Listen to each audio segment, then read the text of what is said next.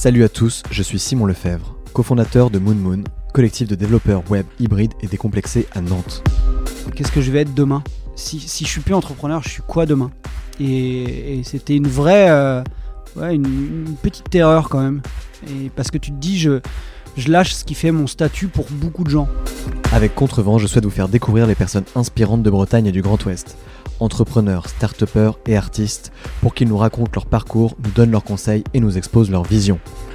Le procrastinateur euh, défend un mode de vie, tu vois, un truc où, euh, et même quelque part, profondément, tu te mets en danger parce que tu trouves ça drôle, en fait, tu trouves ça enthousiasmant, ça te fait vivre, de se dire, ok, mais je, vais me la prendre cette porte, je vais me le prendre ce mur, mais en fait, tu te débrouilles.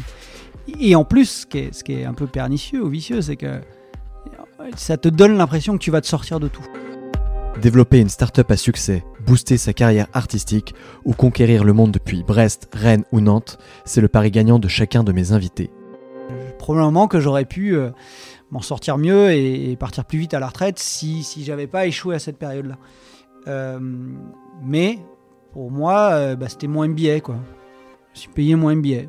Ça a coûté un peu de fric, un peu d'énergie, un peu de trucs, mais, mais, mais j'ai appris plein de trucs. Tu veux en savoir plus sur Contrevent et ses invités Je t'invite à rejoindre la communauté sur Instagram, contrevent-du-bas podcast ou à me suivre sur LinkedIn. Si on définit l'entrepreneuriat par la capacité d'un mec à se jeter d'une falaise et construire un avion en chutant, bah, je crois que tu, sais, tu crées une espèce de, de légende, d'élitisme de l'entrepreneuriat qui a au- aucune, aucune valeur. Si je reprends euh, The Family, euh, leur, leur accroche c'est Anyone can be an entrepreneur, bah, moi ça me va bien. quoi. En fait, euh, on n'est pas tous obligés de devenir des Red of Man. Augmentez le volume ou mettez votre casque. Le nouvel épisode de Contrevent démarre tout de suite. Bonne écoute. Eh ben écoute, c'est parti. Bonjour Grégory. Bonjour Simon. Merci de m'accueillir au Palace. Je sais pas si on dit au Palace ou le Palace d'ailleurs. Euh, c'est un vrai débat en interne hein, pour le coup. Euh, voilà, les fondateurs disent le palace et euh, les rapportés, même s'ils sont associés, ont intégré le haut palace. Voilà. Peut-être qu'on pourra répondre à cette question à la fin de l'interview. Ouais. Je ne sais pas. Ma première question est très simple, c'est si tu n'étais pas là avec moi en train de répondre à mes questions, qu'est-ce que tu serais en train de faire? Si j'étais pas là en ce moment, probablement que j'essaierais de faire mon job. Euh, c'est euh, c'est que là j'ai un, un vrai enjeu moi dans, dans cette période de lancement, c'est euh, de faire connaître le palace Ouais. Euh, et de donner envie aux gens de venir, même s'ils sont pas en résidence. Et donc on parle beaucoup de densification. Voilà, je serais en train de densifier le palace quoi. Donc c'est mon- intéressant, tu invites les gens même qui ne veulent pas forcément être résidents ici à venir voir comment ça se passe, comment c'est? Ouais, en, en fait, quand tu. La promesse aux résidents, c'est euh, bouge pas de ta chaise, euh, et l'écosystème et la communauté, il viendra à toi, quoi. pour Ok. le coup. Donc, euh, si, si on veut bien faire notre job, il faut s'assurer qu'il y ait plein d'opportunités pour que les gens de l'externe viennent. Voilà. Bon, bah c'est bien. Et bah écoute, deuxième question qui est aussi encore plus simple, c'est qui es-tu, Grégory Tibor? Euh, moi, j'ai euh, 39 ans, et je pense que je les, je les ai pour l'éternité. J'ai décidé de m'arrêter là. Euh, Il y a des gens qui vieillissent euh, facilement. Moi, j'ai pas du tout envie de vieillir, mais ça, c'est très perso. Euh, voilà, je, suis, je, je- je me considère plutôt euh, comme un entrepreneur, euh, mais je sais pas ce que ça veut dire ou, ou si j'en ai euh, le calibre ou l'envergure, j'en sais rien. Mais en tout cas, j'ai passé l'essentiel de ma vie euh, à monter des projets de boîte euh, et l'essentiel à, à effectivement en tenir une particulièrement, ce ce qui est Swimming Pool. Euh, j'ai deux gamines euh, voilà, de 10 ans et, et 18 mois. Et voilà, c'est déjà mes, mes, mes, mes grandes caractéristiques en fait. C'est de l'entrepreneuriat en tant que tel déjà ça aussi. Ouais, ouais, enfin, c'est c'est marrant, mais parce que quand on est entrepreneur et qu'on l'est depuis longtemps, euh, en fait, quand, quand, quand tes amis te présentent, euh, t'es souvent un entrepreneur. T'es- pas autre chose. On, on dit jamais, tiens, euh, voilà mon pote salarié, quoi. Et, euh, par contre, on dit souvent, tiens, voilà mon pote entrepreneur. Et pourquoi à ton avis? Je sais pas, c'est un, un truc, je pense que c'est parce que ça déborde vachement plus. Enfin, généralement, ça déborde plus. Euh, voilà, il y a des externalités à ta vie d'entrepreneur et, et, et- et je pense qu'en plus c'est très fondateur de, de ta personnalité aussi. Moi, je, je pense que j'aurais été très différent si j'avais pas été entrepreneur. Et ça se ressent dans, dans, ta vie perso. Sans, euh, sans jouer le, les héros de l'entrepreneuriat. Hein. Je, je, je, suis très modeste, moi. J'aime pas beaucoup les caricatures de l'entrepreneuriat. Euh. En préparant l'interview, j'ai regardé des interviews de toi, notamment une où tu Seg, et tu dis. Euh, en fait, la vie perso et la vie pro a tendance à de plus en plus se mêler enfin se, mélanger, mm. d'autant plus que les personnes deviennent de plus en plus indépendants. Enfin, il y a de plus en plus de freelance, etc. euh, J'en sais quelque chose. Euh, ouais, donc euh, c'est exactement ça. Quoi. Être entrepreneur, c'est en fait euh, ta vie, c'est le- l'entrepreneuriat finalement, et c'est dur de faire la, la limite entre les deux. Ouais, tu, tu mélanges tout tout le temps et, et en plus comme ça, comme ça te colore vachement dans, dans, dans la manière de faire les choses, il y a plein de choses que tu embarques dans ta vie perso. Et c'est bien, selon toi? Euh, c'est bien, mais, euh, mais en fait, euh, tu, peux aussi avoir la peur du vide. C'est-à-dire que le jour où, tu n'es plus entrepreneur, tu s- je- ça, ça s'est posé pour moi la question, parce que quand j'ai revendu l'agence, je me suis posé la question. C'était un vrai, une, je sais plus si on dit un angoisse, une angoisse. En tout cas, c'était angoissant.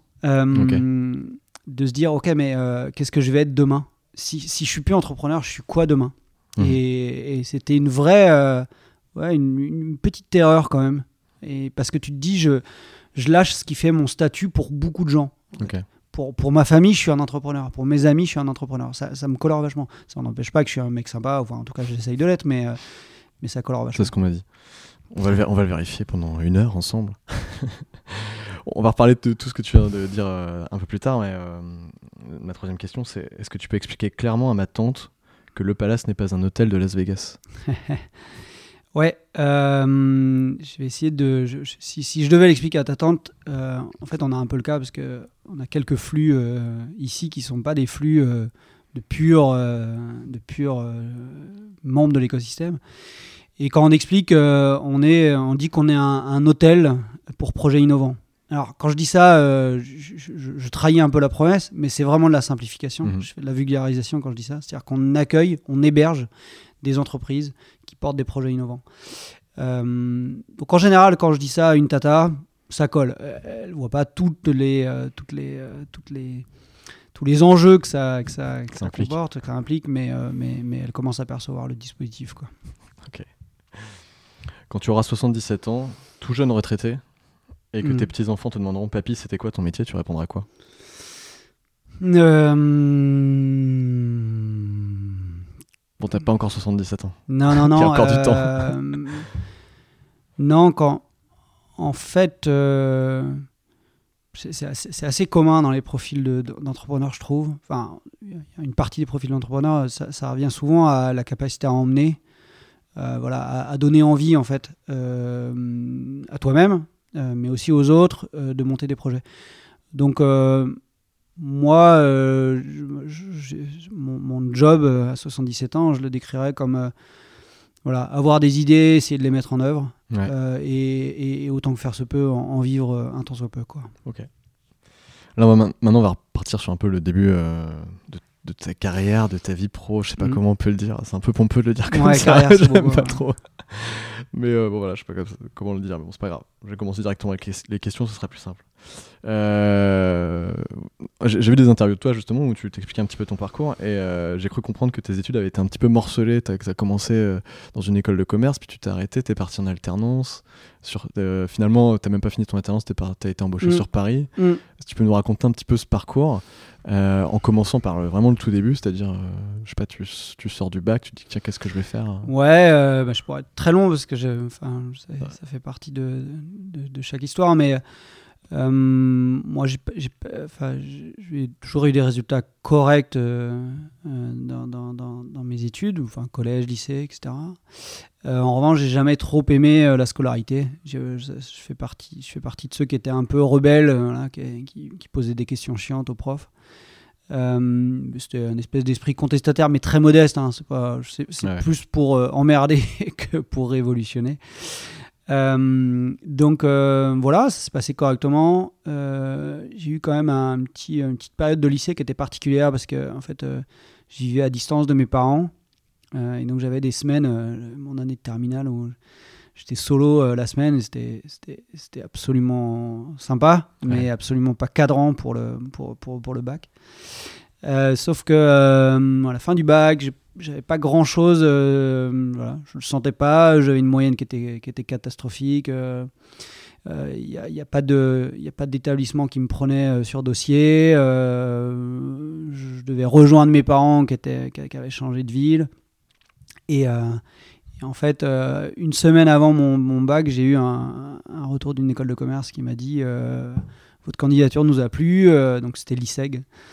On veut bien vous prendre quoi. Et donc, euh, j'avais pas encore travaillé mon bac. J'ai travaillé là pendant une semaine. J'ai eu mon bac à 10.03. Euh, J'étais assez fier. Euh, et puis, je suis parti en école de commerce. Donc, j'ai fait une première année. Euh, j'ai trouvé ça cool, intéressant. je, trouvais que c'était bien de. Je trouvais intéressant que ça développe des cultures. Voilà. Je, je, ça me, je trouvais ça plus. voilà, plus apprenant que, euh, que justement la scolarité classique. Hmm. Mais par contre, euh, je, je trouvais pas, je trouvais pas de rythme là-dedans. Et, euh, j'ai proposé qu'on fasse. on m'a proposé de faire un petit stage, un espèce de stage de vente. C'est pour ça l'histoire on raccroche à ça, mais j'ai fait de la vente de, des formules dimanche de Ouest France. C'était un concours d'étudiants en fait. Et j'ai cartonné, j'ai gagné le truc, le challenge au la main et tout. Donc, euh, donc apparemment, mon appétence pour le commerce, euh, il y a quelque chose qui ressortait. Et l'appétence pour le travail, en fait, pour le, pour le, pour, pour, pour, pour, le dur, en fait, pour être, pour être dedans. Et donc c'est là où je suis reparti sur l'alternance. C'est-à-dire qu'en gros, euh, avec, la, avec cette perspective de me dire 4 ans ou 5 ans d'études, je ne le sentais pas. Et, et, là, je vais pouvoir rebosser bosser immédiatement. Quoi. Et donc, je suis reparti en alternance là-dessus. Donc, tu t'es vraiment dit, toi, tout seul, euh, ok, apparemment, j'ai des capacités pour faire ça, euh, autant que j'aille bosser tout de suite Ouais. personne personne t'a poussé euh, Non. Parce que là, t'as quel âge? T'as 19 ans et... Ouais, j'avais 19 ans. C'est marrant de, crois pas. de réussir à. Ouais, je sais. recul là. Tu vois. Je, je, me suis jamais posé la question en ce sens. Enfin, en fait, pour moi, ça paraissait évident. Tu te dis, ok je suis bon dans le boulot, euh, je trouve ça intéressant, plus intéressant que la scolarité, euh, bah vas-y quoi. Ah euh, et, l'alternance est un, bon levier. Et au sein de l'ISEG, en fait, ils avaient une filière alternance. Et, hmm. donc ça m'a permis de basculer assez facilement. Ok, ça marche. Et est-ce que tu peux nous raconter aussi rapidement l'épisode où tu t'es fait quasiment embaucher avant la fin de ton alternance, enfin, ou même tu as été associé, non? Je, je me souviens plus bien de l'histoire. Mais... Non, en fait, alors bon, moi j'ai eu une alternance assez, assez drôle où en fait, j'avais un vrai job à part entière, euh, j'avais des commissions de ouf. Euh, à 20 ans, euh, j'ai eu, j'ai eu des salaires. plus riche à 20 ans qu'aujourd'hui. Ah ouais, mais en l'occurrence, vraiment, j'ai eu des salaires à, 20, 21 balais qui, qui, sont probablement plus élevés que ce que j'ai eu, que ce que j'ai aujourd'hui. et c'était fou. Et même moi, ça m'a, ça m'a bousculé à l'époque parce que j'étais tombé, j'étais tombé sur, je, je, le révèle là, j'étais tombé sur les fiches de salaire de mon père à l'époque, mais complètement par hasard, un courrier qui était arrivé.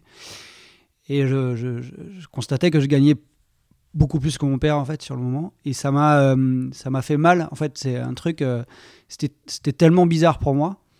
Euh, à la fois j'étais un peu fier mais en même temps je, ça me mettait dans une position assez, inconfortable.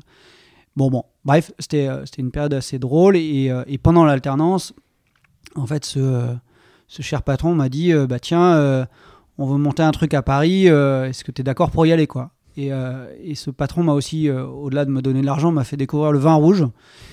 Et donc a profité de mon état d'ébriété pour me proposer des filles. Euh, et puis j'avoue que j'ai pas beaucoup réfléchi. J'ai dit bah ouais, cool, ok, allons-y. Et donc j'ai monté le bureau parisien de cette boîte à, à, 21 ans, quoi. Enfin, ça a démarré à 21 ans. Et, et, dans le fond, c'était complètement casse-gueule c'était pas grave parce qu'il n'y a, a, rien de grave à cet âge-là, mais, euh, c'était casse-gueule. C'était pas, pas un projet très bien préparé, euh, c'était bizarre, enfin bref. Mais c'était drôle, mais je suis pas, pas resté, je suis resté 15 mois ou, 18 mois dans, dans, dans ce projet-là. Et après, j'ai embrayé sur autre chose. Quoi. Ok, c'était quoi justement cette transition après ces 15 mois? Tu as, monté justement Actance qui est aujourd'hui Swimming J'ai eu une, une, étape entre, entre les deux. Euh, C'est-à-dire que j'ai j'ai bossé enfin dans, dans, mes univers là, qui à l'époque c'était le business dans les métiers nouvelles techno. Et euh, j'ai une transition de quelques mois, enfin 18 mois peut-être, euh, sur hmm. une, boîte, euh, une boîte parisienne, dans un mode de responsable commercial. Quoi. Ok, ça marche. Et du coup, quand, à quel moment tu as, monté Actance? C'était quoi la transition? À quel moment tu t'es décidé? Qu'est-ce qui a fait que tu t'es lancé? Je, raconte aussi toujours ça, c'est que je m'étais promis que je montrais une boîte avant 25 ans. Je sais pas pourquoi, mais J'ai vu ça. Et justement, ça vient d'où cette promesse? que tu t'es faite à toi-même? Je crois que ça vient un prof en un prof en BTS, enfin, prof en BTS qui nous avait fait monter un projet d'études et, euh, et moi j'avais inventé les cartes de visite métalliques en cylindre. je, Pour on est- pouvoir les lancer comme ça, c'est comme les, les petites Non, étoiles de ninja non, vraiment en cylindre, c'est des tubes, même c'est des Ah oui. tubes en fait. Ah oui, non, j'étais sur des. Et donc, euh, donc c'était pour marquer ton territoire, c'est-à-dire tu, tu le distribuais pas à tout le monde, mais c'était une manière de poser son empreinte, tu vois, un truc. euh, voilà. Bon, en fait, on l'a jamais lancé, et puis je suis pas sûr qu'on aurait fait. euh, je- je- ça aurait été un gros succès, mais c'était drôle. Et, et ça m'a donné le goût. Voilà, on a, on a vraiment à monter un projet d'entreprise dans ce cadre-là, et, Ouais. et je me suis dit tiens, c'est cool.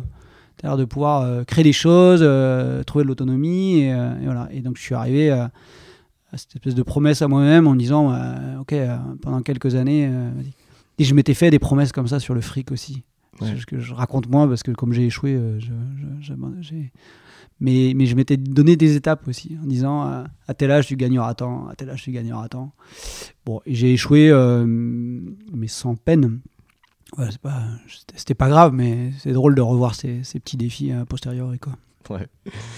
Et euh, donc, donc justement, euh, t'as as envie de monter ta boîte avant 25 ans, donc du coup, je comprends que t'as monté Actance avant tes 25 ans. En fait, euh, techniquement, oui. euh, Enfin, ouais. Juridiquement, j'ai échoué. Euh, Juridiquement, la- non, mais t'avais commencé avant. Ouais, c'est ça. Ouais, en ça fait, marche, la, ça la marche. boîte, euh, la boîte est née, le- les statuts, c'était le, le 20 septembre 2005.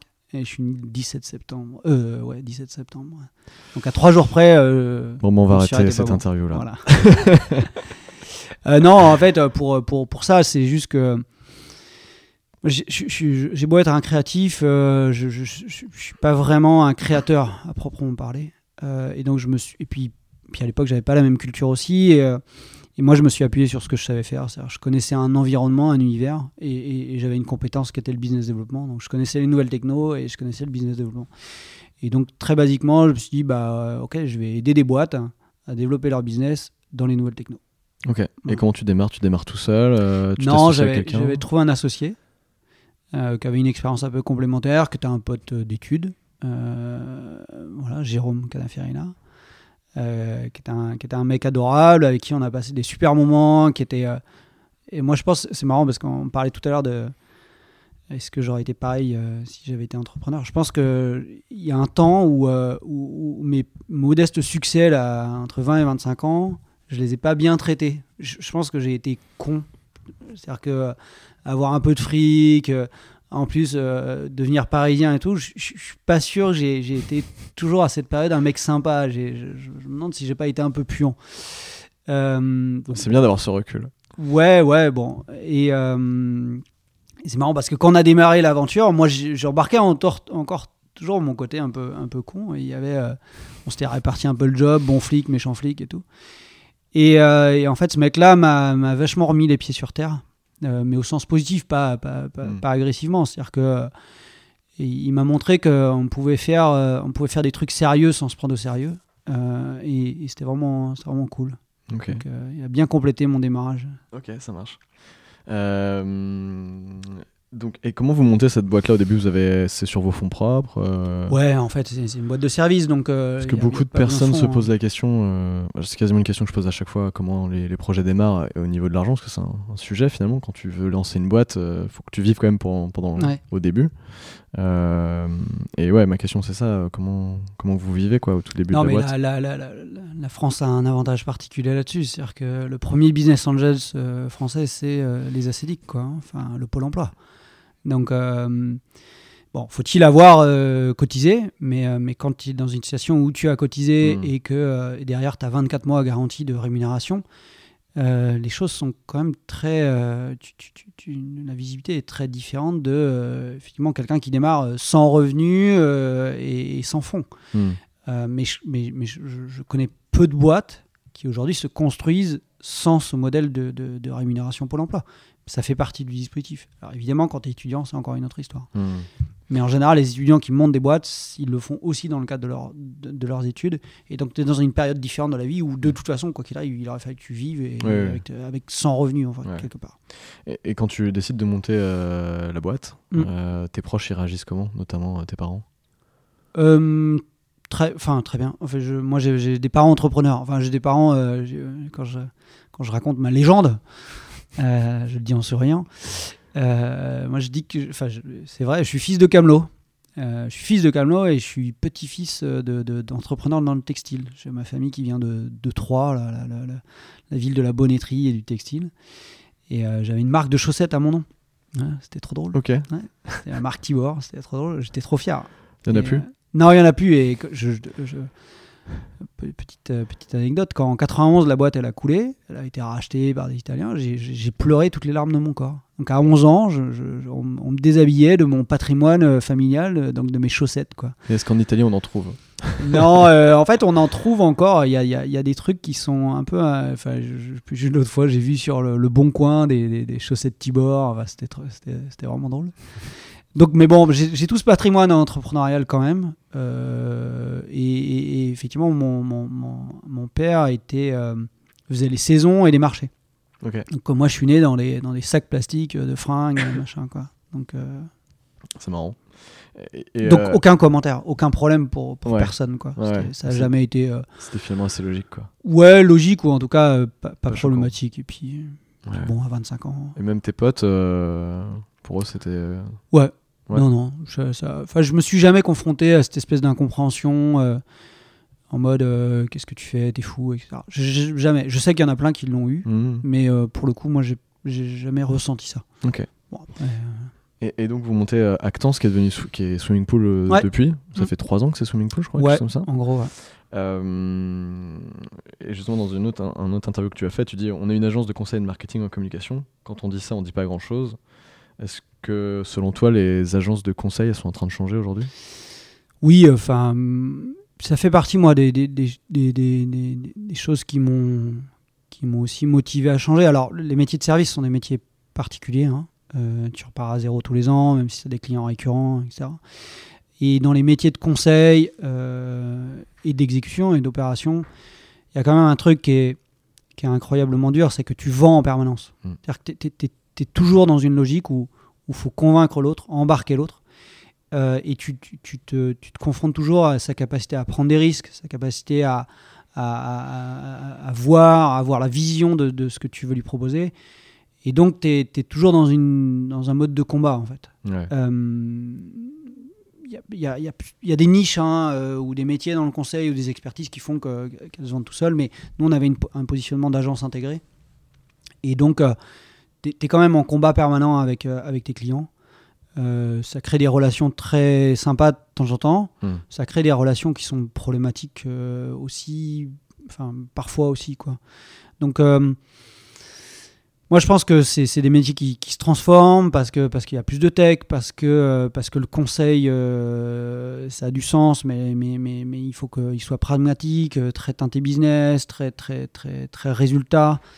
Euh, que les processus longs n'existent plus à proprement parler. En tout cas, Mm. c'est plein de Mm. petites étapes. Donc ces métiers changent radicalement. Et euh, moi, je suis pas sûr que j'avais l'énergie, euh, en tout cas encore les ressources, pour, pour aborder cette énième transformation. Voilà. Et euh, pour moi, c'était un... Et, et vous avez un changement récent, il me semble. que vous avez, je sais pas si on peut appeler ça une fusion, mais avec Axelcom, vous avez eu un rapprochement? Ouais, en fait, c'est... donc, moi, j'ai euh, j'ai- revendu l'agence en septembre 2018 Mm. à un groupe qui s'appelle GD Communication, qui sont des industriels de la com. Euh, une super boîte. euh, Mathias Besset, un, un mec très sympa et puis un, un mec bien dans l'entrepreneuriat. Euh, mais c'est une boîte qui fait euh, 40 millions d'euros. Enfin, c'est une super tôle. Bon, bon niveau de rentabilité, bonne philosophie. Mais un métier très différent à la base parce que c'est des industriels de la com. Ils font du packaging, Ouais, publicitaire. Et eux, ils avaient aussi envie en fait de, de, de- de déconnecter leur métier du, du- du pur produit Mm. et, d'adresser les métiers de service. Et ils avaient déjà euh, investi dans une agence, donc dans Axelcom, il y a un an avant, euh, avant avoir, avoir investi dans, euh, dans Swimming Pool. Ok. Et donc c'est comme ça qu'on s'est retrouvés en fait à partager euh, une ambition commune et, Et toi, tu as eu Ouais. ce, cette, parce que ma question c'était surtout par rapport à la à la cohabitation, on va dire, de ces deux entreprises euh, et justement la fusion de ces, ces états d'esprit qui doivent être différents, forcément. Tu vois, Ouais. les deux boîtes sont vécues différemment. T'as vécu toi à ce moment-là où les deux devenaient Oui. un petit peu. Oui, oui, oui. J'ai même participé en fait. J'ai Ouais. même, euh, même participé. C'était, c'était un, c'est un sujet compliqué. Hein. C'est pour ça que je te pose un la sujet question. compliqué. Parce que, euh, parce que effectivement, il y a des esprits différents, des cultures différentes, des personnalités différentes, euh, des, des, des- des- des mini luttes de pouvoir aussi, c'est-à-dire sur la capacité. Est-ce que demain je vais exister Quel sera mon rôle? Et c'est là où en fait on, se confronte à, un truc très euh, très fort. Euh, je sais pas si j'ai du mal à dire si c'est typiquement français ou pas, mais en tout cas là, là, j'ai été confronté à une vraie résistance au changement. On, en- on y est confronté tout le temps en, en tant qu'entrepreneur. Parce que si en tant qu'entrepreneur, tu n'es pas adaptable, euh, je crois que c'est, ça devient impossible en fait. Mm. Euh, En revanche, tu as des collaborateurs dans une boîte. Et ces collaborateurs-là, peu importe l'âge qu'ils ont, euh, la grande majorité embarquent ses propres mécaniques, ses propres mécaniques de résistance. Et ça, euh, et là en fait, le rapprochement des boîtes, ça, ça, ça a réveillé tous ces mécanismes de, de résistance au changement, d'une manière assez caricaturale en fait parfois. Et c'est vrai que toi, quand tu as l'impression de voir ça d'eau, moi j'ai toujours été le sponsor, quoi. Tu vois, en me disant, mais bien sûr qu'on va trouver la clé, on va trouver les équipes, l'organisation. J'ai toujours été un sponsor. Et pour, pour, pour autant, ça pouvait me travailler parce que c'est c'est aussi une, une perte d'identité euh, dans l'intégration au groupe, dans l'intégration avec Axecom. Tu peux te dire, OK, euh, moi, ce que j'ai mis dans ma boîte, euh, qu'est-ce que ça va devenir? Mais en fait, ça, moi, j'avais fait mon deuil de ça. Et puis, je pense que c'est pas ça, en fait.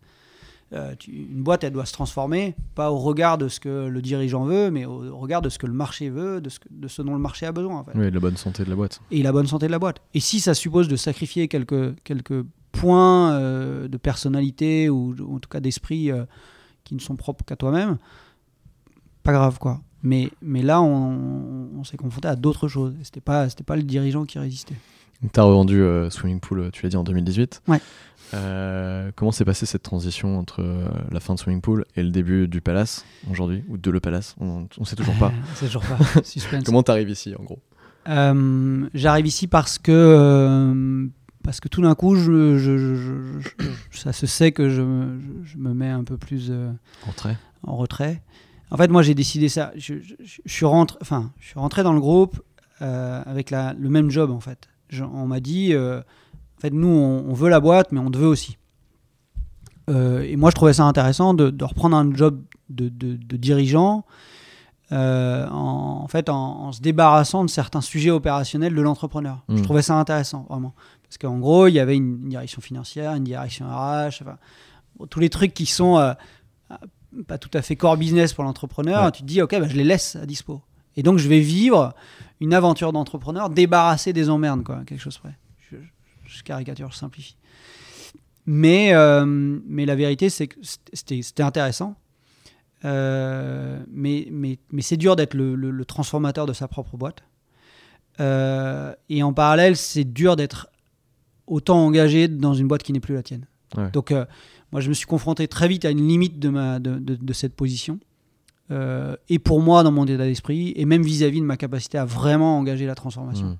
avec le passif, avec les équipes, etc. Et donc, euh, euh, ce qui pouvait durer dans l'absolu éternellement, pour peu que je- mes résultats bon. soient, soient- soient à la hauteur, s'est transformé en où moi j'ai dit, en fait, il y a un jour sur deux où je me lève pas avec la banane et, et l'envie.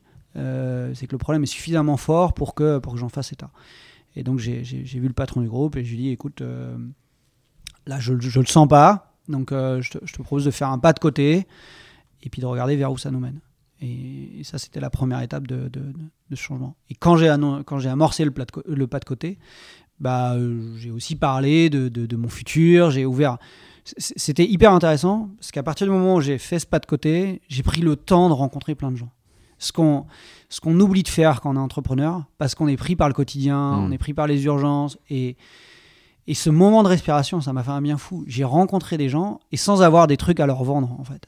J'avais beaucoup plus à apprendre, beaucoup plus à écouter, à découvrir. Et ça, ce changement de posture, même si voilà, c'était quelques mois là, dans la, ça m'a fait un, un vrai bien fou, une vraie, une vraie respiration. Quoi. Donc, quelle personne tu as rencontré qui t'a permis de venir ici? Ah, euh, ouais, alors là, c'était, ça c'est particulier. Effectivement, je suis venu ici parce que ça s'est su que, euh, que, que j'étais dispo et plus ouvert à des projets. Euh, et en fait, euh, Mathieu et Benoît, qui sont les fondateurs du Startup Palace Mm. et les fondateurs du Palace de Fête, euh, sont, sont venus me voir par l'intermédiaire. Il faut rendre à César ce qui est à César. C'est Florian Hervéo qui a glissé. Euh, un message en mode euh, tiens mais en fait euh, on cherche à incarner le projet on cherche à améliorer le lancement euh, est-ce que est-ce qu'un mec comme Grégory qui est dispo là sur le moment est-ce qu'il peut pas nous aider quoi? Et c'est comme ça que la discussion est venue sur la table. Ok. Et sur une échelle de 0 à 10, t'avais peur comment? De prendre ce rôle? J'ai j'ai pas eu peur vraiment.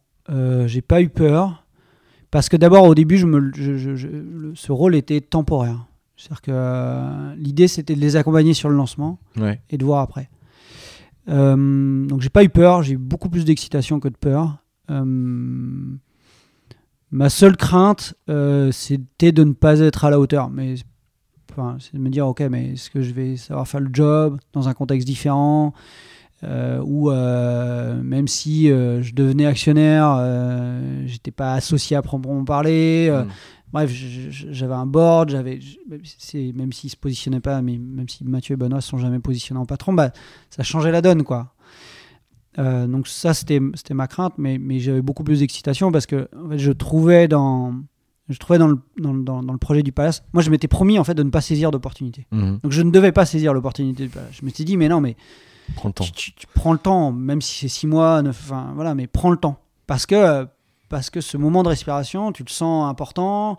Après, j'ai fait 14 ans d'agence, quoi. Donc, euh, 14 ans d'un- tunnel avec quelques trous sur le côté, mais, euh, mais 14 ans d'un tunnel quand même, quoi.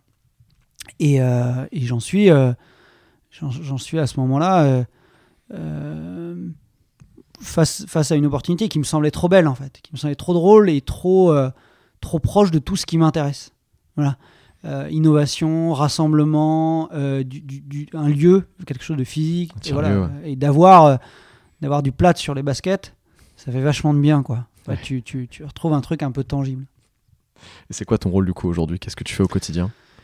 Euh, donc le rôle officiel c'est General Manager. Euh, ça c'est parce que euh, quand on met les fonctions d'anglais titre. c'est quand même vachement plus cool. Hein, vachement plus Faut bien stylé. mettre quelque chose sur LinkedIn. Ouais, et puis parce que directeur général ça fait un peu, tu vois, trop tradi quoi. Ouais, c'est années 90 quoi. Ouais, c'est ça. Donc je suis général manager. Moi, je, je- je dis que j'ai deux rôles principaux.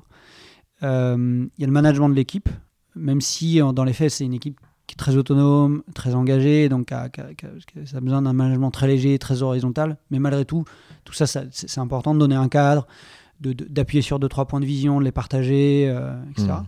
Ça, c'est du management de, projet, euh, du projet Le Palace. Et puis, l'autre job, c'est euh, la densification.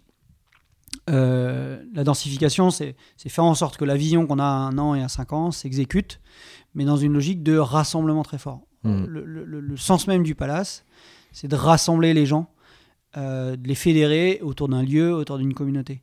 Et, euh, et- et- ça, c'est vraiment drôle, parce qu'une partie de ton job, c'est quand même de, de rencontrer plein de gens. Euh, et sans avoir à leur vendre des trucs en particulier. Donc, tu as juste à, à les emmener en fait dans ton histoire, à leur donner envie de venir, de Mhm. passer, euh, d'organiser des, évén- des événements, de participer à un événement. Et, et- et là, ce rôle d'identification, il est, il est vachement cool pour le coup. Et, et du coup, tu disais que tu étais associé euh, dans le projet depuis Oui. le début? Non. Non. Ça s'est fait au fur et à mesure, Euh, justement, quand tu, oui. tu disais qu'à la base, tu devais juste accompagner le projet. Et en fait, euh, comme euh, j'imagine que vous êtes bien entendu, ils se sont dit bah, est-ce que tu veux rester et Exactement. Exactement. Ok. Donc euh, je suis effectivement euh, dorénavant associé avec une part plus, plus importante dans, dans- dans- dans le capital. Ok. Donc euh, voilà. Bah, Et, avec, euh, avec effectivement cette volonté de, de- de rester, euh, en tout cas de projeter le- la mission sur la durée. quoi. J'ai une question très simple, mais qui me, qui me pèse énormément. C'est quoi le palace? C'est un incubateur? C'est un accompagnateur? C'est quoi le mot qu'on met dessus? Euh, Je ne sais jamais ce qu'il faut Alors, dire. Le mot euh, que nous on installe un peu, c'est plateforme d'innovation. Euh, mais, mais, mais effectivement, c'est pour ça que je disais quand j'explique à ta tante, euh, Ouais.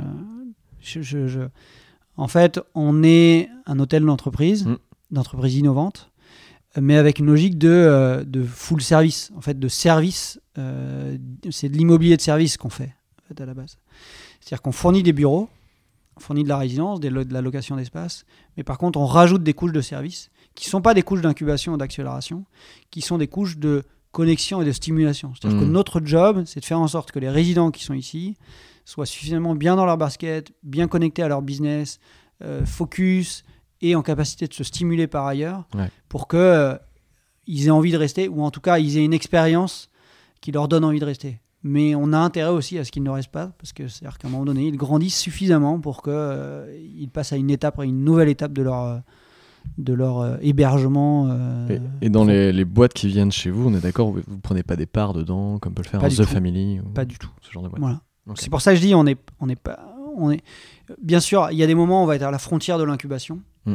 Euh, mais, mais en fait, notre rôle, c'est plutôt de dire, euh, par exemple, on va héberger un programme d'accélération food tech Mm. qui sera hébergé dans les lieux, dans le lieu. Euh, on va, on va monter des part- on monte des partenariats avec Nova Pulse. euh, parce qu'on on doit créer un chemin entre nos, nos deux structures, parce qu'on ne défend pas le même, le même objectif aux, aux mêmes étapes de développement des boîtes. Ah ouais, ok, ça marche. J'ai une question un peu euh, provocatrice, entre guillemets. Mm. C'est est-ce qu'il n'y a pas déjà trop de lieux comme ça? Euh, oui, non, je sais pas. En fait, le truc, c'est qu'il y a deux réponses. Il y a une réponse euh, purement immobilière, c'est-à-dire qu'en fait, y y il y a une présence, une, une pression très forte sur l'IMO d'entreprise. Et que, en gros, euh, voilà, il y a, y a un- le groupe tout. Legendre qui Ouais. sort un truc à 7000 m2. euh, Il y a un autre gros acteur qui devrait s'installer dans l'année ou dans les mois à suivre. Et je pense qu'on tr- trouvera de la place. Euh, pour le reste, donc, donc comme le coworking, euh, l'hébergement partagé, tout ça, c'est devenu culturel. En fait, ça va continuer à grandir. Il n'y a pas de raison, enfin peut-être à terme ça s'arrêtera, mais il n'y a pas de raison que, que, que ça s'arrête mm, immédiatement parce Mhm. qu'il y a trop de lieux. En fait. Donc ça, c'est la première réponse. La deuxième réponse, c'est que euh, malgré tout, des lieux comme nous, il n'y en a pas tant que ça. Euh, à la limite, les, les gens qui sont le plus proches de nous, c'est la cantine. Et, euh, et en fait, ils ont suffisamment de, de particularités pour qu'on soit pas tout à fait positionné sur le même registre. C'est associatif, c'est pas la même géographie, c'est pas tout à fait les mêmes maturités de boîte qu'on accueille aussi. Euh, donc pour moi, il y a de la place. Le, le cœur du truc, c'est euh, de faire un, un dispositif dédié à l'innovation. Et, et en fait, euh, en dehors euh, euh, de la HAL 6 de- et, et du Palace, il n'y a pas tant que ça d'initiative. quoi. Ok. Et c'est quoi l'ambition euh, ultime, entre guillemets, du Palace? Euh, Je Mm. sais que dans un interview de West France, il me semble, tu dis euh, on va être un petit peu une espèce de station F euh, à la nantaise. Ouais. Alors, dans les faits, euh, c'est un bout de l'ambition. euh, parce que Station F, c'est une logique de, euh, c'est une logique de lieu, d'abord et avant tout. De lieu, de programme d'accompagnement, de densification d'un réseau autour d'un lieu. Là, où, là où on est très d'accord avec cette, cette perspective, c'est ce mix de, un écosystème très complet à Ouais. disposition des projets, inno- des, des projets innovants. Ça, on défend ça et que ce soit un peu un hub important pour, euh, pour, euh, pour les projets innovants. Et même si tu n'es pas en résidence, que tu as envie de venir parce que tu as des choses à y, à y faire, des gens à y voir, etc. Donc ça, c'est ça c'est une- un premier niveau d'ambition. Ce qu'on aimerait bien aussi euh, travailler sur la partie, euh, comme, comme, comme Station F, c'est c'est un peu de décliner cette partie immobilier de service. Euh, notamment, il y, a des, il y a des choses qui nous intéressent beaucoup sur le co-living, Ouais. sur lesquelles là, on peut, il y a des choses à créer. Mais en fait, le fond de l'ambition, c'est toutes les externalités. C'est-à-dire, quand on, quand on installe le, le- le vocabulaire de plateforme d'innovation, c'est cette logique de, euh, de tremplin à l'innovation. En fait, Mhm. c'est- un accélérateur de l'innovation. Tu mets ton projet ici parce qu'il a une communauté, parce qu'il est stimulé, parce que euh, voilà, tu es, en service Mhm. intégré, bah, tu as plus de chances que ton projet réussisse. Et il n'y a pas de raison que ce soit que les autres qui profitent de la plateforme d'innovation. Et en fait, la plateforme d'innovation doit, doit profiter à elle-même pour le coup. Et donc, ça veut dire que notre ambition ultime, c'est de dé- développer des externalités euh, en permanence. Euh, ça, peut être, et ça peut être des externalités basiques. hein. Ça peut être euh, d'ouvrir un café. Ça peut être de manger, monter un projet food. Ça peut être de développer un, un- un écosystème d'entrepreneurs autour, autour du lieu, Ouais. mais pas que. Euh, donc, et c'est là où, euh, si, si- si- si tu fais référence à The Family, il y a, il y a des choses qui- qui nous semblent absolument vertueuses dans la capacité notamment de The Family à dire, OK, bah, on va servir de cette audience et de cette communauté pour faire en sorte qu'il y ait des projets là, qui se créent autour de ça et, et- qu'ils aient plus de chances de réussir. mais qui soit voilà, proche du dispositif. En fait. Là maintenant, je vais passer sur une partie de l'interview que j'ai appelée l'interview, l'interview pardon, directeur-dirigeant. Euh, alors tu vas voir, il y a plein de trucs différents dedans. Il y a un des interviews que tu as fait où tu te dis, euh, où, le mec te pose une question et je vais te la reposer parce que je la trouve assez drôle. Il m'excusera, euh, parce que ça, je, me moque un peu, mais c'est parce que je, je trouvais ça drôle, enfin, un peu mignon. Il fait, est-ce que vous avez des qualités et des défauts qui vous sont propres? Et un jour, on vous a dit c'est trop, mais finalement, ça vous a servi. Je sais même pas de cette question. T'avais avais un peu bugué du coup. Mais c'est quoi tes qualités et tes défauts? Non, mais ça rentrait dans le détail. Parce non, mais je déteste cette, question-là qu'on m'a bah, posée deux fois, je pense, de, dans ma vie. C'est des trucs de recruteur, quoi. Trois qualités, vos trois défauts euh... Je pense que sa question derrière ça, c'était est-ce qu'il y a un truc qui était finalement un défaut que, tu, que les gens te estimaient comme étant un défaut chez toi qui t'a servi finalement? Je sais pas, ta franchise ou des trucs comme ça, tu vois Non, euh... en fait, mais ça, c'est. Euh moi, j'ai un, défaut majeur, je crois. Euh, c'est que je suis un feignant. Voilà. Mais fondamentalement, je suis feignant et procrastinateur, en fait. Et, euh, ce qui, en termes de patrimoine de compétences, n'est pas l'idéal. D'accord? Par contre, euh, mais il y a un docu là-dessus sur Arte qui, est merveilleux sur la, manière dont, les procrastinateurs défendent leur, leur propre modèle de vie que j'aille le voir. Ouais, mais c'est non, mais c'est drôle. Et euh, parce que je fais tous mes montages le dimanche, faut le savoir. non, mais il y, y, a quelque chose où, euh, en fait, euh, procrastiner, être feignant, c'est se donner une, forme d'agilité, c'est-à-dire se mettre en difficulté par la procrastination et la mmh. feignantise. Ça oblige à être en fait très agile, très adaptable. Et, et, je trouve que je trouve que ça m'a plutôt aidé à être bon que empêcher euh, d'être euh, voilà, d'être performant. En revanche, il y a forcément des limites. Voilà. Il, y a des, il y a des moments où, où, où, le palier de tu as le plafond de l'instinct euh, mmh. est, un peu bloquant quand même. mais, mais je pense que ça c'est ça c'est majeur. Moi je, je, et je le vois bien et quand j'en parle et ça fait écho à ce que j'ai découvert dans, dans, ce docu, c'est-à-dire que euh, le, procrastinateur défend un mode de vie, tu vois, un truc où, euh, et même quelque part, profondément, tu te mets en danger parce que tu trouves ça drôle, en fait, tu trouves ça enthousiasmant, ça te fait vivre, mm. de se dire, ok, mais je, je, vais me la prendre cette porte, je vais me le prendre ce mur, mais en fait, tu te débrouilles. Je réussis à l'éviter. Et en plus, ce qui est, ce qui est un peu pernicieux ou vicieux, c'est que ça te donne l'impression que tu vas te sortir de tout. Parce que, parce que vraiment, hein, fondamentalement, je suis feignant et procrastinateur. Et donc, je me suis mis plein de fois en danger. Mais euh, comme d'ailleurs, je suis un peu. Euh, je peux être, j'ai une forme de phobie administrative. Et donc, euh, il y a des trucs. voilà, dans, dans, dans, dans, mon business angel Pôle, Pôle emploi, je me suis fait radier, quoi, tu vois. Et donc, pourtant, tu as eu huit courriers, hein, donc j'en veux pas du tout à Pôle emploi, c'est de ma faute. Mais il y a un truc dans, ma tête qui me dit, mais tu te mets en danger et tu t'en sortiras toujours. Et donc ça, ça rend ta vie un peu excitante en fait. Il y a quelque chose de ça. Bref. Je suis très content d'avoir posé cette question au final, tu vois, c'était hyper intéressant la réponse. Tu parles aussi dans ce même interview, qui était très, j'ai duré une heure, donc euh, j'ai tout regardé. Euh, tu dis, ouais, le fait de cultiver le patron héros, j'aime pas ça, et notamment tu cites euh, le patron de LinkedIn, je crois que c'est Red Hoffman. Euh, ouais, exactement, ouais. je déteste cette citation. où il dit monter sa boîte, c'est un peu se jeter dans le vide et construire son avion pendant la chute. Ouais. Et pourquoi, pourquoi tu détestes cette phrase? Parce, que, parce, que, parce que je trouve que c'est faux d'abord. Alors, je dis pas qu'il y a des. Il y a probablement des. C'est pas un peu ce que tu viens de dire, que tu faisais un peu ton avion au fur et à mesure, tu te mettais dans la merde. ouais, mais ok, mais, mais, mais, mais c'est pas, mais c'est pas le propre de l'entrepreneuriat. Il y a, y a bien d'autres manières de le faire. Euh, après, je, je, il y a certains entrepreneurs qui vraiment euh, se sont jetés de la falaise et, euh, et ont construit leur avion pendant, pendant la chute. ça, c'est vrai.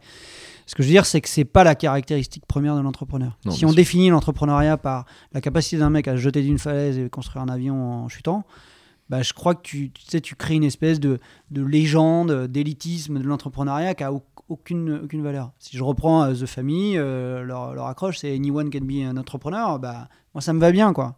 En fait, euh, on n'est pas tous obligés de devenir des Red Hoffman. Alors oui, Red Hoffman, bah, le mec, il n'est pas de la même dimension que moi. J'imagine qu'il a un talent euh, exponentiellement supérieur au mien. Euh, et donc, peut-être que ça lui va bien, mais d'en faire la division, ça me va pas du tout. Et j'aime pas du tout ce, ce- ce truc du héros. euh, voilà. Moi, j'ai pris des vacances très tôt dans mes, dans mes boîtes. Ouais. Euh, tu vois, Je voulais en parler de ça aussi. Pour moi, c'était trop important, mais ça doit, euh, ça, ça fait euh, c'est en accord avec mon, penchant feignant. Mais, euh, mais tu vois, cette idée que le patron qui prend jamais de vacances, qui est toujours sur le pont, je dis pas qu'il faut pas être exemplaire, un tant soit peu. Je dis que je dis c'est pas ma vision. Donc il y a des entrepreneurs comme ça, et il y en a d'autres plus comme moi. Et donc il n'y a pas une définition de l'entrepreneur, et donc le patron héros m'emmerde assez profondément. Je voulais parler après du pro et du perso, on en a déjà un peu parlé, donc je vais squeezer ça. Mais euh, tu, tu parles aussi qu'en 2014, tu avais racheté une boîte, Ouais. que tu t'étais versé des dividendes, etc., mais que tu t'étais un peu relâché. Et au final, tu t'es rendu compte que tu pouvais pas te relâcher. Euh, Est-ce que tu peux nous, nous raconter un peu ce- ce- ce- cet épisode-là et nous raconter ce que tu voulais expliquer avec ça C'est-à-dire, en fait, euh, en 2020, euh, tu peux plus trop te relâcher, t'as t'as plus trop le droit, quoi. Je sais pas. Alors, je sais pas si tu as plus, plus, trop droit de te relâcher. En tout cas, euh, faut être sûr de ses fondamentaux. Si tu veux te relâcher, sois sûr de, tes fondamentaux. Je pense qu'il y, a des- business models, euh, il y a des boîtes, euh, il y a des organisations, il y a des entrepreneurs qui, sont en capacité d'organiser leur relâchement. Voilà. Euh, en revanche, il faut que tu sois sûr de tes fondamentaux. Moi, je me suis relâché à un moment où probablement mes fondamentaux n'étaient pas suffisamment construits. Et ce qui m'est arrivé en 2014, c'est malgré tout, c'est assez, assez révélateur. C'est-à-dire que je crois que j'ai eu l'impression d'être arrivé. Voilà. Un truc en mode, euh, voilà, j'avais une, une cinquantaine de personnes dans l'équipe, euh, la boîte crachait du fric, euh, euh, on rachetait des boîtes, j'avais monté, une holding, tu vois, les, tous les trucs, j'avais un avocat, tu vois, donc c'était très, très bien. Et je, je crois pas que j'étais, j'étais pas redevenu le mec con que j'étais euh, à 20 ans, mais, euh, mais, mais probablement que j'étais un peu satisfait, quoi. Et, euh, et en fait, j'ai vécu deux, deux difficultés à ce moment-là. C'est-à-dire ma capacité à me reconnecter à l'opérationnel et au quotidien, parce que, parce que j'avais l'impression d'être au-dessus. Et en plus, quand tu commences à structurer ta boîte, tu, tu, mets aussi une forme de complexité. J'avais une holding, j'avais des filiales dans la holding, euh, on, ra- on intégrait un commissaire au compte, euh, donc on- euh, j'avais embauché un DAF, donc on, le management d'intermédiaire était en plein mode de fonctionnement. bref, donc il y avait plein de trucs qui, qui, ont amené une forme de complexité. Et- et donc je me suis relâché, je me suis relâché en oubliant que euh, qu'il y avait quand même quelques guidelines ou quelques quelques, quelques Mhm. cadres à, à bien respecter. Et, euh, et, et ouais, clairement, une des, une des, une des années les plus particulières, enfin, plus virage dans ma vie d'entrepreneur, c'était c'était 2015, où j'ai fait tout, mais pas grand-chose en fait. J'ai voilà, j'ai racheté une boîte, j'ai lancé, euh, j'ai lancé une petite filiale en Espagne, euh, euh, je me suis pris, je sais pas, 15 ou 20 semaines de congé, voilà. Mais, mais j'ai atterri trop tôt, quoi. C'était quoi cette petite filiale en Espagne? C'est une filiale euh, de Swimming Pool? Ouais, ouais. En fait, le truc, c'est que nous, on a pas mal, enfin, sur Swimming Pool, on avait pas mal de clients euh, internationaux, enfin, donc des directions Mhm. marketing qui étaient à l'échelle européenne, et euh, on s'était dit, bah, tiens, comment on peut, en se marrant, faire du business, ou faire du business en se marrant, je sais rien. Euh, mais tu vois, pour gens que, Plutôt quand j'ai dit, quand j'ai dit en se marrant, c'est qu'en 2015, c'était plutôt pour se marrer que pour faire du business. Et on avait monté une petite équipe. Et on avait, euh, enfin, c'était drôle, c'était une super période en même temps. hein. Mais, mais, mais par contre, c'était complètement défocusant, dé- dé- déconcentrant du, du, du- business model initial. Et, euh, mais on avait un appartement dans le Gothique à Barcelone de 200 mètres carrés. euh, voilà, c'était l'auberge espagnole. Il y a des moments très drôles. Moi, je faisais pas mal d'aller-retour. euh. En business, on a fait deux, trois trucs. Mais encore une fois, euh, comme à côté de ça, rentable, mes fondamentaux, ouais, c'était pas très rentable. Et comme, une mes fondamentaux que j'ai pas tout à fait bien construits et que j'ai un peu lâché sur le, le core business euh, m'ont- empêché de, de, de- de- de- de consolider tout ça. Quoi. Donc je me suis bien marré, je connais bien euh, Barcelone, c'est cool, mais, euh, mais j'ai fait, j'ai fait tout n'importe quoi. Je comprends que tu étais tenté. Euh, T'as fait aussi un post-médium. T'en as fait un seul. Ouais, J'en ai plein, j'en ai, j'en ai, euh, j'en ai 15 J'étais étonné. dans mes, dans, mes, dans mes brouillons, tu vois, que j'ai jamais sorti. Mais oui, mais d'ailleurs, dans, dans un autre interview, tu dis. euh, voilà, il y a des gens qui veulent écrire tout le temps sur Medium. Moi, bon, euh, je sais pas si vraiment je suis fait pour ça, etc. Donc je, je me suis dit, peut-être qu'il a quand même fait un Medium, qu'il a essayé des trucs, tu vois. Donc Ah, du coup, j'ai été voir. je- Et j'ai vu, euh, bah, il y a qu'un article auquel j'ai eu accès, et c'est euh, pourquoi j'achèterais une Peugeot la prochaine fois? Et j'ai acheté une Peugeot. hein. Et ouais, bah, raconte-nous cette histoire justement. Pourquoi, déjà, pourquoi t'as écrit ce post Medium? Et quelle, a été la suite de, ce- de cet article? Non, en fait, le truc, c'est que. hum, c'est que mais ça, c'est. Alors, je sais plus quand est-ce que je l'avais écrit, mais. Je crois que c'est en 2015, quelques années, ouais. 2016. Euh, en tout cas, là, c'est on, on- on rejoint la responsabilité de l'entrepreneur. Voilà. Et euh, le post médium commençait un truc du genre, euh, euh, en fait, euh, Porsche dit que, euh, en gros, il génère son point d'équilibre avec avec les patrons allemands, quoi. Tu vois, un truc qui est à mon avis une légende urbaine, mais que je trouvais ça, je trouvais symptomatique d'une réalité, c'est que, euh, bah, en fait, euh, les, les patrons euh, allemands achetaient de la bagnole allemande, quoi. Euh, et donc, donc moi, ma position, c'est de dire, bah, ok, quel- quel- quel- sur quoi je peux avoir des responsabilités? Donc, c'était pas juste pour la bagnole, c'est pour engager un espèce de, De mouvement qui te dit, ok, l'argent que tu dépenses, tu vois, on avait une boîte qui faisait sur une poule, euh, c'était presque 3 millions d'euros. Euh, donc, euh, donc, entre les salaires et les trucs, tu, tu, tu, tu- claquais des, des- des centaines de milliers d'euros à l'externe, quoi. Hmm.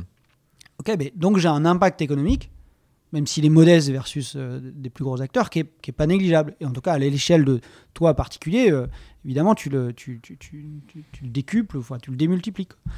Et donc, ok, bah, qu'est-ce que je fais de cet argent? Comment je dépense l'argent que, que ma boîte génère?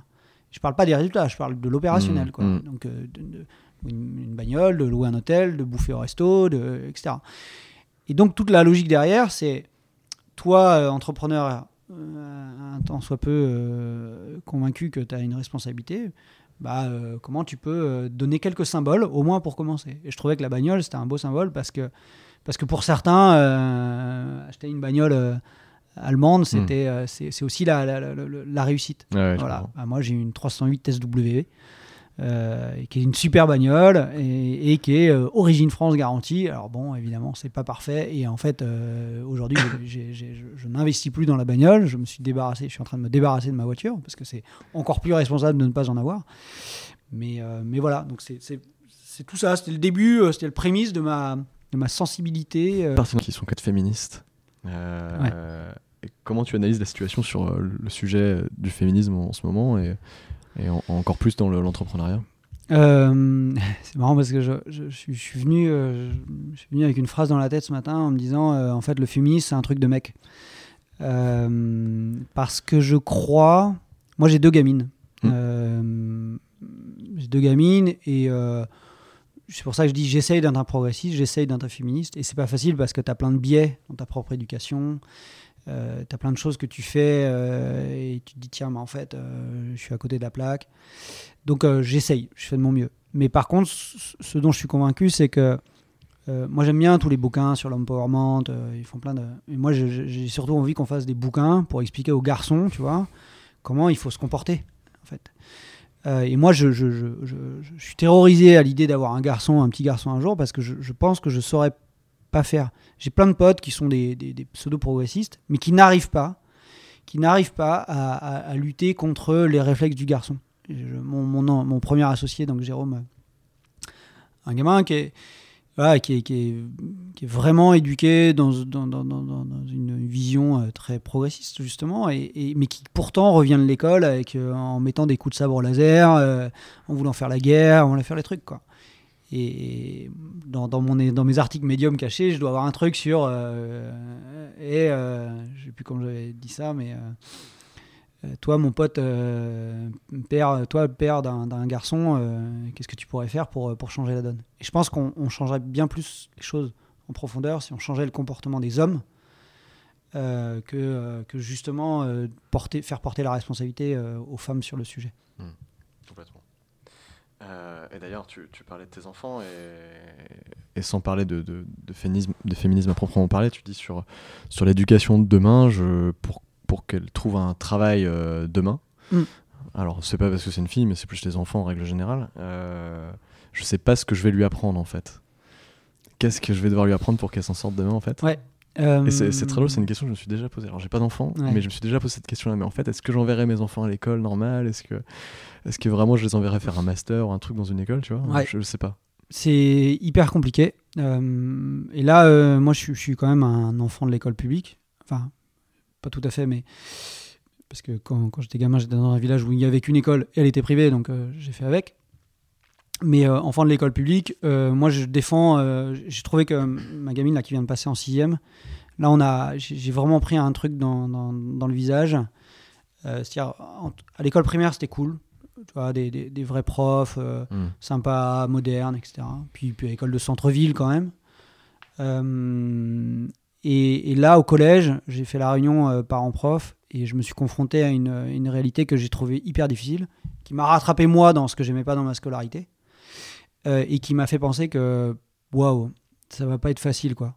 En fait, en se disant, mais ce- ce- ce- ce- ces profs-là ne peuvent, en partie, parce qu'elle a des- aussi quelques profs qui, sont, qui ont, qui l'air top, euh, mais ces profs-là, en partie, ne, peuvent pas être ceux qui vont, euh, qui vont euh, éduquer ma fille ou, l'aider à appréhender le futur, etc.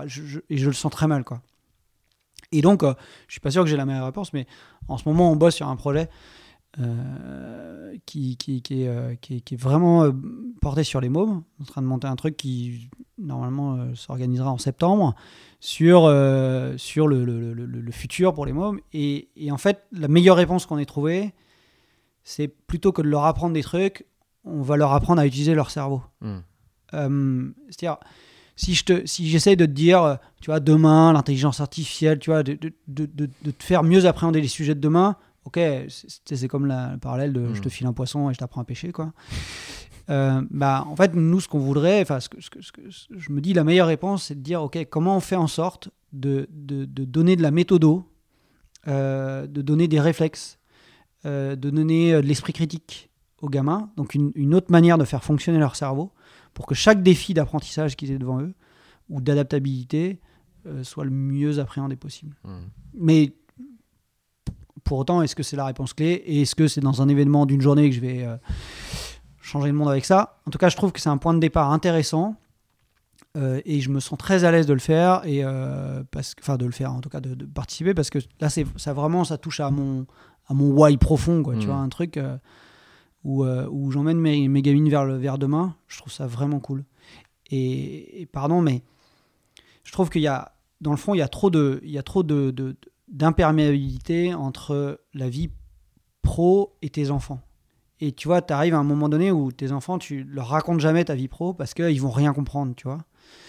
Et moi mon enjeu c'est de dire en fait comment je crée de la porosité pour que, euh, pour que mes enfants soient mieux intégrés dans ma vie pro pour qu'il y ait moins cette distinction Mm. parce que parce que je pense qu'en fait ça, le- ça nous donne des points de complicité Ouais, carrément.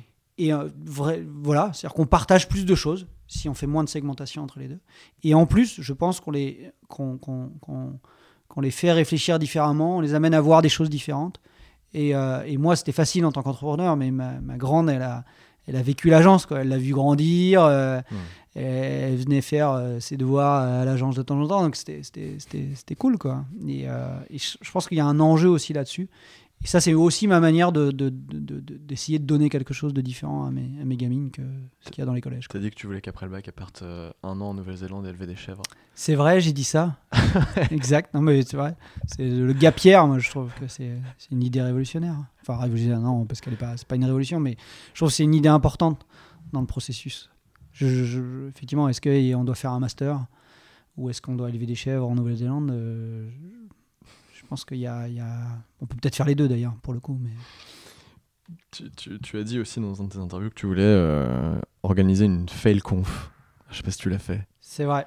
Non, ça, ça fait partie de, de ces trucs. Il faut le faire ici au Palace, hein, je pense- je trouve que c'est une super bonne idée. Ouais, bah on pourrait. euh, Non, en fait, moi j'avais dit ça et j'avais dit ça pour moi en fait. J'avais dit, euh, Oui. je m'étais proposé, j'avais proposé.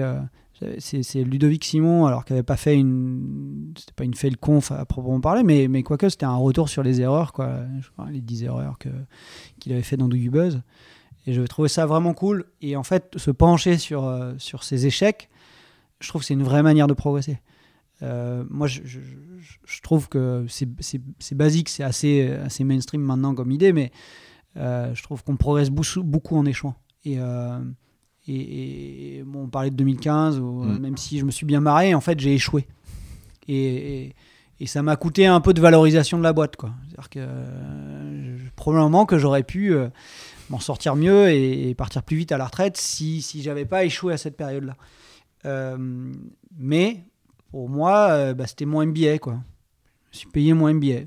Ça a coûté un peu de fric, un peu d'énergie, un peu de trucs, mais, mais, mais j'ai appris plein de trucs.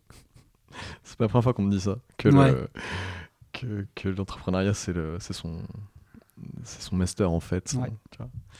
Euh, pour finir un petit peu sur toutes ces, toutes, toutes ces histoires là d'entrepreneuriat, etc., c'est c'est quoi ton meilleur souvenir dans tout ça? Euh, Si tu devais en choisir un. C'est généralement la question où il y a le plus de blanc de Ouais, tous mes bah, interviews. ouais, non, mais en plus, tu vois, t'as 14 ans à te refaire. euh, un- Euh, D'ailleurs, moi, je, je- je vais en dire deux. euh, je vais en dire deux. Le premier, c'est euh, c'est vrai. Ça, ça va pas me valoriser beaucoup. Et ni, mon, mon cher associé, en fait, il y avait. on avait une réunion avec le MEDEF. Ouais. Et, et tu vois, il y a des moments où justement, je, je prenais ces choses-là très au sérieux, tu vois, en me disant, bah, c'est des réseaux importants. euh, voilà. T'étais content d'être là. Quoi. Euh, et en fait, on avait fait venir le MEDEF à l'agence, euh, ils étaient venus. Et euh, on avait des bureaux vitrés. Et, euh, et mon associé derrière, donc, sans que les, les- les gens du MEDEF le voient, qui derrière, devant moi, monte son, ses fesses complètement, quoi. Et, et voilà. Et en fait, bon, je- globalement, j'ai réussi à m'en sortir. Euh, et, je me suis dit, mais c'est ça, ça qui est drôle, quoi. Faire des trucs sérieux sans se prendre au sérieux, ça, ça c'est vraiment, euh, vraiment fort. Et puis l'autre truc, c'est euh, les 10 ans. Alors on avait déjà commencé un peu, enfin c'était en 2015, les 10 ans de l'agence. Donc on était déjà dans une période un peu d'emmerde. En tout cas, moi j'avais pas mal de préoccupations sur le moment, donc c'était un peu particulier. Mais justement, euh, pour le coup, j'avais décidé de, tu vois, de, de- de- mettre de côté. Et puis, et puis euh, même si on n'avait pas fait quelque chose de, fastueux, mais en tout cas, pas compter quoi. Et, euh, et c'était un vrai moment cool parce que, parce que tu as, voilà, as tes collabs autour de toi, tu as l'équipe. Et, euh, et voilà, et tout ça, tout ça c'est du collectif. Tout ça, c'est du collectif. Même si je suis content de retrouver une petite équipe. euh, parce que voilà, mais, mais, mais, mais je serais impossible, in- incapable de le faire tout seul. Et ton pire souvenir? Euh, mon pire souvenir, 2015. Non, euh, non, non, pour le coup, c'est. euh, Mon pire souvenir, c'est probablement. euh, Je, trouve que. Parce que. Il y a des moments où les emmerdes étaient profondes quand même. Voilà, où, tu avais l'impression que, que, que, que, que t'allais pas, enfin, pas m'en sortir et que j'aurais jamais assez d'énergie. Donc, dans le fond, j'ai trouvé que j'ai plutôt bien géré. Mais il y a des moments où. Où face à ces emmerdes, là, tu, tu te sens vraiment seul, quoi. Vraiment seul. Et je pense que moi, j'ai mal géré euh, ma- ma- ma- mon problème de solitude. Euh, j'ai pas suffisamment, euh, je me suis pas suffisamment ouvert aux autres. J'ai pas suffisamment partagé mes difficultés. Et, et je me suis pas suffisamment bien entouré aussi. Que ce soit même en interne, dans les propres collaborateurs. C'est-à-dire d'avoir des, des vrais. de- plus donner ma confiance, plus Mhm. partager, plus responsabiliser. Et c'est vrai dans les réseaux externes comme auprès de mes collaborateurs. Et ça, ces moments-là, il y a des moments où tu vois, tu doutes vraiment, où, où c'est dur, quoi. Là, on va faire une petite séance de questions. Euh, Monte ta startup en 5 minutes. Waouh. Voilà. Maintenant que tu diriges un, un lieu comme ça, tu dois Ouais. connaître pas mal de startups. Et donc, on va, je vais te poser des questions là-dessus pour euh, que ça puisse peut-être aider certaines personnes. Euh, bon, la première, c'est la plus simple. C'est euh, quelle est la startup? Enfin, je sais pas si c'est la plus simple. Je suis en train de lire mes questions en même temps, je me dis en fait non. Quelle est la startup présente au Palace qui est petite aujourd'hui mais qui sera grosse en 2025 Euh, Waouh. Ah ouais, faut te mouiller là. C'est... Ouais, c'est dur. Euh... C'est dur. C'est dur. En fait, je sais pas. Et euh, je suis pas sûr d'avoir de réponse, mais parce qu'en plus, je voudrais pas induire un biais. C'est-à-dire que je suis pas sûr qu'elle ait besoin d'être très grosse, en fait. C'est pas, que, le, que le truc qui, qui nous Ah, intéresse. si tu devais investir dans une des startups. Ouais, bah, je... bah non, mais j'investirais partout. Franchement, il y a trop de boîtes cool, il y a trop de gens cool, euh, des, des, des, des, des, euh, des Pikin, des Vertigo, euh, des Mister Suricat, des Ocode. Il y, a- vraiment des, super boîtes avec des super gens. Enfin, là où moi je suis le plus content de ce qu'on a là, euh, c'est qu'on a une petite communauté de, boîtes et d'entrepreneurs qui est, voilà, qui est, vraiment sympa. Je dis pas ça pour, euh, je dis ça parce que je le pense profondément. Il y a des gens qui, qui en fait, qui ont moins l'esprit dans, dans le pass, mais c'est normal parce qu'il y a aussi des collaborateurs, parce que, mais il y a un petit noyau dur là de, de, de boîtes, de gens qui vont nous rejoindre, des vrais entrepreneurs du coin, et euh, voilà, il- où il y a vraiment des, des, des potentiels cool. Donc je, je t'ai pas répondu du tout. C'est pas grave, on va passer à la suite. Euh, dans quel domaine il ne faut absolument pas monter une startup aujourd'hui? Euh, je pense que monter une start-up du numérique pour le numérique, c'est plus trop le sens de l'histoire. quoi. Euh, voilà, on- je, je pense qu'on n'inventera pas le Facebook de demain. on- on a un truc, c'est- c'est- c'est- c'est- ce genre de boîte n'a n'a plus beaucoup de sens. Et après, bah, et en plus, ça pose la question de ce qu'est une start-up et ce qui n'est pas une start-up. Aujourd'hui, tous les projets d'entrepreneurs sont des start-up. C'est Voilà. vrai. On fait des startups euh, dans les restaurants maintenant. Voilà. J'ai un resto, mais c'est une startup. Je sais pas ça, pourquoi. Exactement. Euh, mais je pense qu'on a. Je, pense que quand même, il y a un truc. euh, donc, je ne montrerai pas des projets pure tech, ça, même s'il y, y a forcément des usages, mais, mais, je pense que le plus intéressant, c'est de, les raccorder à une réalité économique, à un truc, euh, voilà. Et puis, et puis je le ferai. encore une fois, je réponds pas tout à fait à la question, mais je- je pense que là, on peut plus oublier l'impact. J'allais te demander justement sur Ouais. quoi tu miserais plutôt. Euh, je, je peux pas dire s'il y a un secteur en particulier. Je dis juste que aujourd'hui, créer une start-up sans considérer son impact, euh, bah, je pense que c'est un- un- une, une vraie piste vers l'échec. Parce que à la fois, il y a des opportunités business dans le tech for good, les boîtes à impact. Il y a des vraies opportunités business. Parce qu'il y a une réalité économique maintenant qui est beaucoup plus riche que ça, l'était à un temps. Euh, donc il y a des gens qui font de l'argent avec, euh, avec le, le tech for good. Euh, mais aussi parce que en fait, il y a, y a des gens qui ne feront plus d'argent demain s'ils sont pas, s'ils ne mesurent pas l'impact de leur, Hmm. de, de leur boîte. Et donc on est là, on a un moment où, même pour nous, hein, même pour le Palace, c'est-à-dire que pour l'instant on a une dimension très économique, bassement économique encore, euh, mais, mais, mais il va falloir qu'on mette un petit, un petit coup d'accélérateur sur ok comment on considère Hmm. inclusion numérique, tech for good, responsabilité, et euh, parce que ça marche pour le marketing, c'est important. Voilà. Ouais. Comme euh, le CIP français qui fabrique en France, il y y a- il y a aussi du marketing là-dedans. Et donc, il faut qu'on le considère. Mais aussi parce qu'il y a de l'argent à faire vraiment. Avant de monter sa startup, il faudra trois petits points. Avant de monter sa start-up, ben, il, faudra, euh, il faudra avoir conscience que l'enjeu, c'est la collaboration euh, et la connexion. Donc, euh, viens nous voir. C'est cool. Là maintenant, je vais te donner des mots et tu vas me dire ce que ça, ce que ça t'inspire. Ouais. Incubateur, incubateur utile à tout point de vue. éducation, Euh, crucial, déterminant. euh, voilà.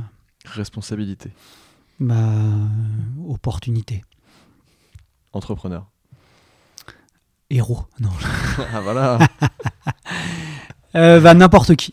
Voilà, n'importe qui. Et en plus, en plus, probablement que le monde va nous conduire. Je sais pas si c'est une bonne nouvelle, hein, mais le monde va nous conduire, et probablement le monde capitaliste va nous conduire de plus en plus à être, euh, à être des entrepreneurs de nous-mêmes.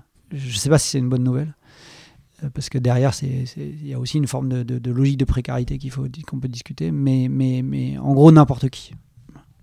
Nantes, Ben cool. Non, euh, enfin Nantes, moi je suis attaché au, je suis attaché au, je suis attaché au, au- à la région, à la ville. Euh, je pense que c'est une ville qui a, qui a toujours plein de potentiel, qui, qui- qui souffre sur certains, sur ça. Il y a peut-être une, une espèce de de revers de la médaille à son succès probablement. Hmm. Euh, mais c'est le débat des, des- des municipales en ce moment. exactement. Mais non, enfin il y a toujours un potentiel dingue sur cette ville. Donc, euh, Là, l'interview est bientôt finie. Il me reste huit dernières questions. C'est les huit dernières questions que je pose tout le temps à tous mes invités. Ok. La première de ces huit dernières questions, c'est si les gens ont trouvé notre échange intéressant ou est-ce qu'ils peuvent avoir des informations sur toi ou le palace Euh, sur moi, euh, sur LinkedIn, il y a un peu de sources. Ouais, ouais, sur Google, c'est très bien. Hein, tu as, réussi à faire. Euh, C'est très facile. Voilà. Sur le Palace, c'est www.lepalace.work. Voilà. C'est assez facile. un Twitter aussi. Les gens peuvent te Il y a un. Twitter, il y a un Instagram. il y a tout. Si j'étais un journaliste et que je te demande c'est quoi ton actu, tu me réponds quoi? On en a déjà peut-être un peu parlé, mais je te laisse me répondre quand même. Euh, L'actu du moment. Ouais, bah, mon actu, c'est nécessairement le Palace. Euh, Non, mais l'actu euh, sainte. Mais l'actu de l'actu, euh, l'actu de l'actu. Non, enfin un truc, euh, un truc drôle là, c'est que c'est qu'on invite le 10 février, 10 février, on invite les commerçants du quartier en fait Trop bien. à venir au Palace. Euh, parce, que, euh, parce que derrière ça, il y a une logique de compréhension de son impact économique et il y a une logique de local, de vie de quartier. En fait, euh, tes cercles concentriques commencent d'abord par ton quartier. Et, euh, et- et donc, on trouvait ça vraiment important, même si pour le business, c'est pas fondamental, de faire venir le bureau de tabac, la Mhm. pharmacienne, le restaurateur. Et donc, on fait, on fait une teuf de, enfin, un petit apéro des commerçants du quartier. Ok. C'est quoi le truc qui te fait gagner le plus de temps au quotidien? Le truc, ma feignantise. Ma feignantise. C'est quoi ton rêve? Euh, mon rêve, Ouah, euh, mon rêve. Franchement, mon rêve ultime, euh, c'est de ne plus travailler. Voilà. Pour, accord- pour être en accord avec ma feignantise. Et ce que je trouve cool dans, dans, dans- dans le palace, c'est il y a plein de moments où j'ai pas l'impression de travailler. Et ça, c'est quand même une bonne nouvelle. Si tu devais tenir une conférence TED, ça serait quoi le titre? Wap. Wap. Euh, Ben. On pourrait faire un truc sur la feignantise, ce serait drôle. Euh, on pourrait faire un truc, euh, je pense, sur, sur le. Sur l'entrepreneuriat, ce serait intéressant, mais c'est un peu basique. Euh, non, ouais, euh, Sinon, et procrastination, je pense que ça peut être, ça peut être drôle. Qui me recommandes-tu d'inviter sur le podcast?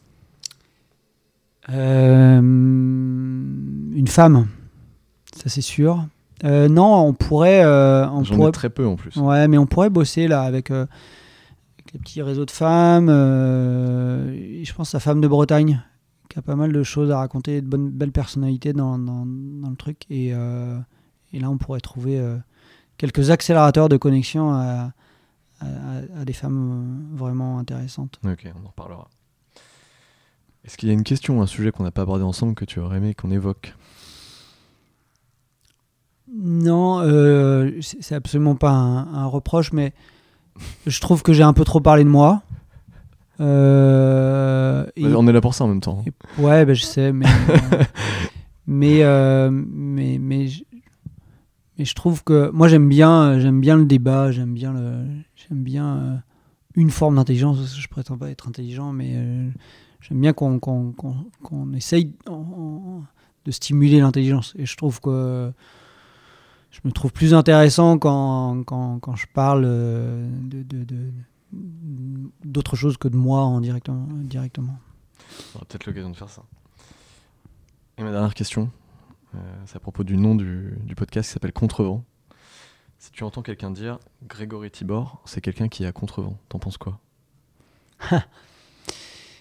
J'ai cogité euh, tout à l'heure aussi là sur l'entretien et, euh, et en fait souvent je me suis posé la question mais ok euh, comment tu te définirais comme entrepreneur et, et, euh, tu vois le premier réflexe c'est de dire oui bah je me sens un entrepreneur atypique tu vois pas le pas le, le- Je sais Et en fait, et ouais et en fait c'est ça et je me suis dit mais en fait tout le monde répond ça quoi tu vois.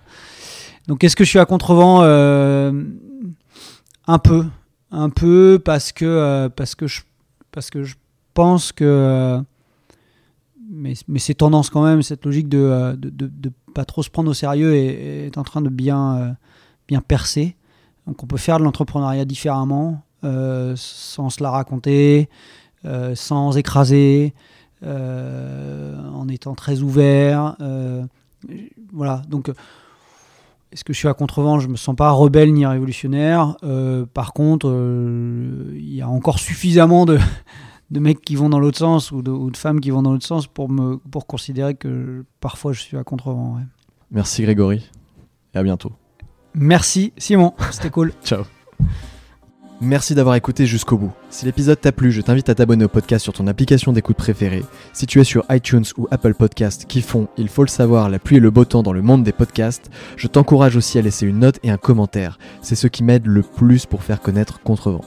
Si tu veux aussi m'aider concrètement à faire rayonner Contrevent auprès d'un maximum de personnes, parle-en cette semaine à deux personnes de ton entourage. On se retrouve la semaine prochaine pour un nouvel épisode de Contrevent dans vos écouteurs ou sur la route.